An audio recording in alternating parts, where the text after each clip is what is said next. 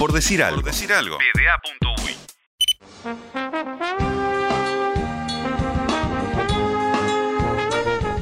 ¿A qué estamos predestinados en la vida? A la muerte, suspiro de tristeza, a la vida, suspiro de alegría, al amor, eterno suspiro de nostalgia, a nada, suspiro nihilista de desesperanza o suspiro emocionado de libertad. Quizás nadie esté predestinado a nada, es lo más probable. ¿Por qué pensar que una vida cualquiera en la historia está atada a un destino? ¿Cómo se daría eso? ¿Como un jueguito de revista de crucigrama quizás? ¿De esos que hay que unir dos columnas? ¿De un lado personas, del otro lado destinos? Es raro, pero puede ser. O al menos a veces parece que así fuese. Parece que las profecías existen, que hay seres humanos destinados que no pueden escapar a ellas. La profecía, por ejemplo, dice que en Uruguay nacería un criollo recio y tosco que se perfeccionaría en Europa en las mejores artes del gol, que en Holanda aprendería a coser, en Inglaterra a bordar y en España a tejer, y que tendría un destinado que siempre le pondría la pilcha del héroe, la pilcha del héroe que él se fue armando. Suárez podría haber sido grande, inmenso, sin los goles más épicos. Podría no hacer goles todas y cada una de las veces que se encuentra contra Brillanos y igual sería gigante. Pero la profecía de Suárez, su destino, es el de ajusticiar Villanos. No puede evitarlo, algo hay. Luis Alberto Suárez, un detective de policial negro que trae justicia en forma de goles fin de semana a fin de semana pero más aún cuando el villano es grande y fuerte. Usa métodos poco fiables y a veces se sale del reglamento. Un policía medio bueno, medio malo, uno siempre derrotado y siempre victorioso, con una gabardina mal abrochada y un gorro de ala. Un Dick Tracy sucio y pesado que no pierde nunca, incluso cuando pierde.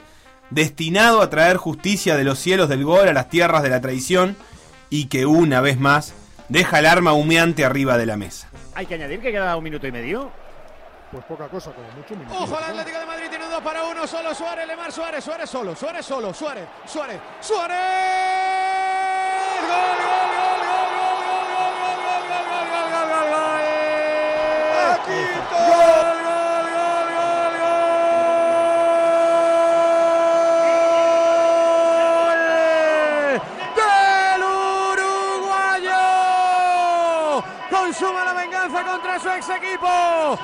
consuma la venganza contra su ex entrenador Ronald Kumar. Marca Luis Suárez en el Metropolitano. Solo le dejó Lemar, que metió el primero, que asistió en el segundo. El Atlético doblega al Barça. El Barça hinca la rodilla en el Metropolitano. Atlético de Madrid 2. Fútbol Club Barcelona. Predestinada también Esperanza Pizarro. O si no, ¿por qué creen que tiene ese apellido? Esperanza solo puede vivir de ella misma. Algunos creen que es por eso de lo de la esperanza del gol. Y está bien, hay algo de eso, pero no solo. Esperanza juega en Nacional y en Uruguay y es figura. Las niñas suspiran cuando ven su talento y los niños abren grandes los ojos ante su capacidad goleadora. Pero hay mucho más en esperanza en la vida que en el gol en esa niña que sigue la esperanza porque no tiene más remedio. Carga con el peso de su nombre que eligió su madre para ella, para que siempre crea. Y entonces Esperanza siempre cree. Por ejemplo, en el minuto 50.000 del partido que Peñarol le tiene ganado a Nacional, si no fuese porque está Esperanza, que siempre cree que puede y la mayoría de las veces puede. Minuto 52, pelota al área, pelota a la cabeza de Pizarro. Gol de Nacional, 2 a 2 Final. Esperanza Pizarro corre a la mitad de la cancha y se toma el trabajo de besar ese tatuaje de brazo derecho. Ese tatuaje que le representa a ella y a su madre, tan juntitas como ya no pueden estar. Por eso mira al cielo y también agradece a ella, a esa madre que le regaló ese nombre hermoso que la obliga siempre a querer, que le empuja a los límites, que la destina a brillar en este día y cada día. Esperanza Pizarro mira al cielo para mantenerse en la tierra. Es la última, es la última. Viene Bermúdez, el centro cerrado. ¡Gol! ¡Gol!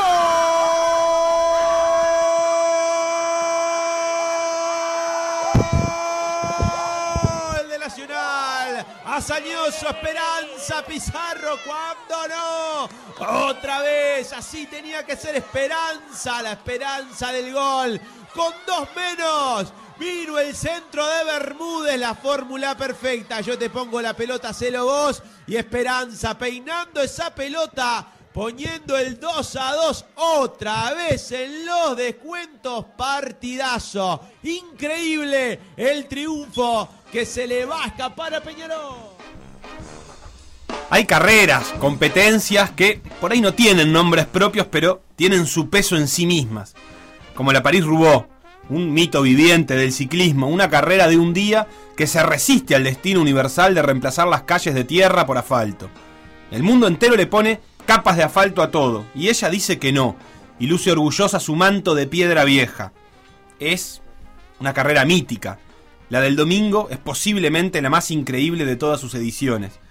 Los ciclistas corren en calles de adoquines bajo lluvia, envueltos en barro.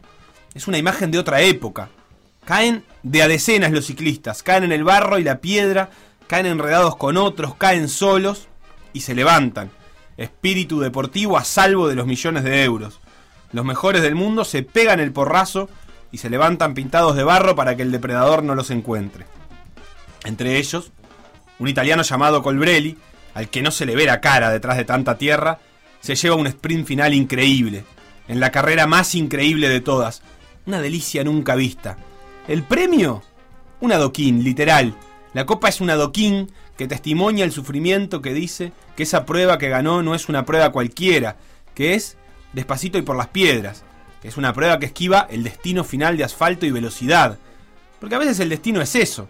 Es apenas una marca al final del camino que conviene tener encendida simplemente para no tropezar. prende vantaggio Van der Poel, prende vantaggio Van der Poel, ma Vermersch rinviene su di lui, Vermersch, Vermersch cerca di ritornare su Van der Poel, Vermersch eh, su Van der Poel, Colbrelli, Colbrelli, stanno per arrivare, Colbrelli, un altro giro Colbrelli, ha vinto lui, Sonny Colbrelli, la Parigi-Roubaix, parla italiano, grazie Sonny, grazie Sonny che ci hai interrotto un digiuno che durava da 21 anni, dal 1999, alza la bici, viene portato in trionfo, subito le foto per il nuovo re della Parigi-Roubaix, cade a terra, eh, sfiancato da tanta fatica, Sonny Colbrelli non ci crede, mani sul caschetto, è incredibile, la volata l'ha vinta lui, Sonny Colbrelli.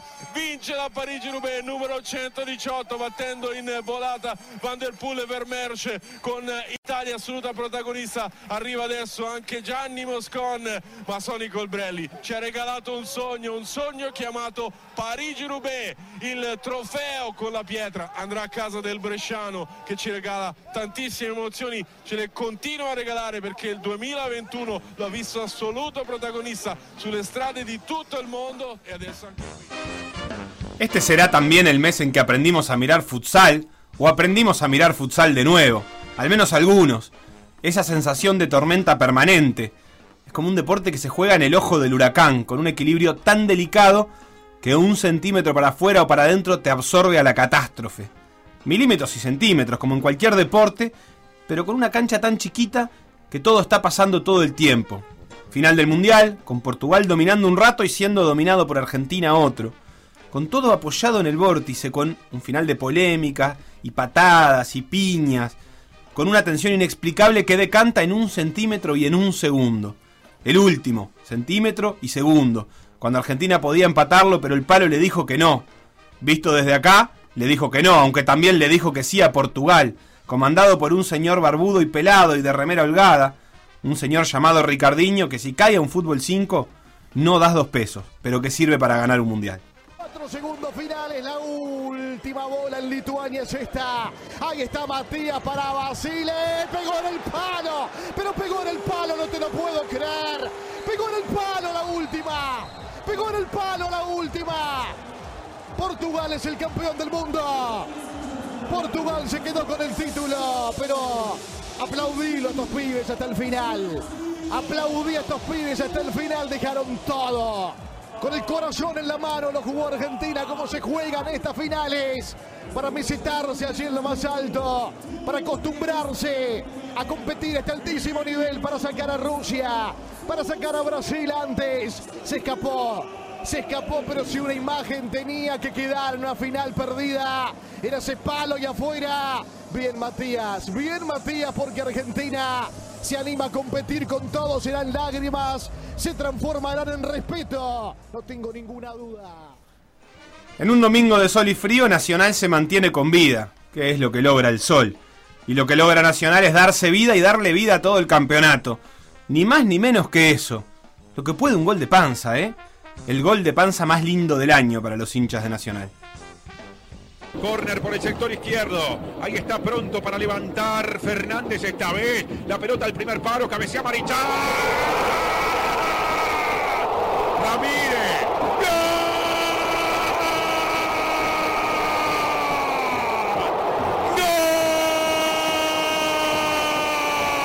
¡Gol! ¡Tricolor! Aparece Ramírez sobre el cierre del partido. Colorado 27 y en el casino de la blanqueada se festeja esto como quien mete un pleno. Nacional consigue el gol en la hora. 45 de 50. Desde el banco el gol. Un primer cabezazo tras el córner de Fernández. Ataca la pelota en la línea Ramírez. Y Nacional pasa a ganar 2 a 1. Y a la tabla anual se le mueven los números.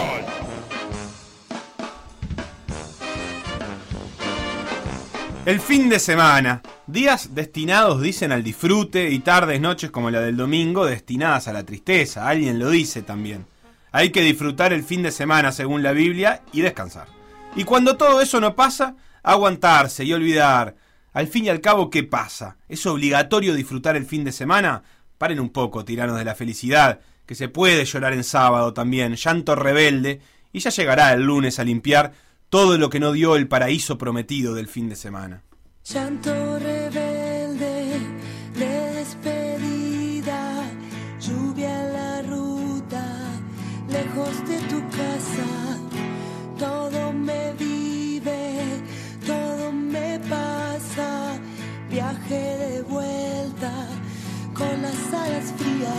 la luna fue la que nos iluminó. Y te veo en las nubes ya mismo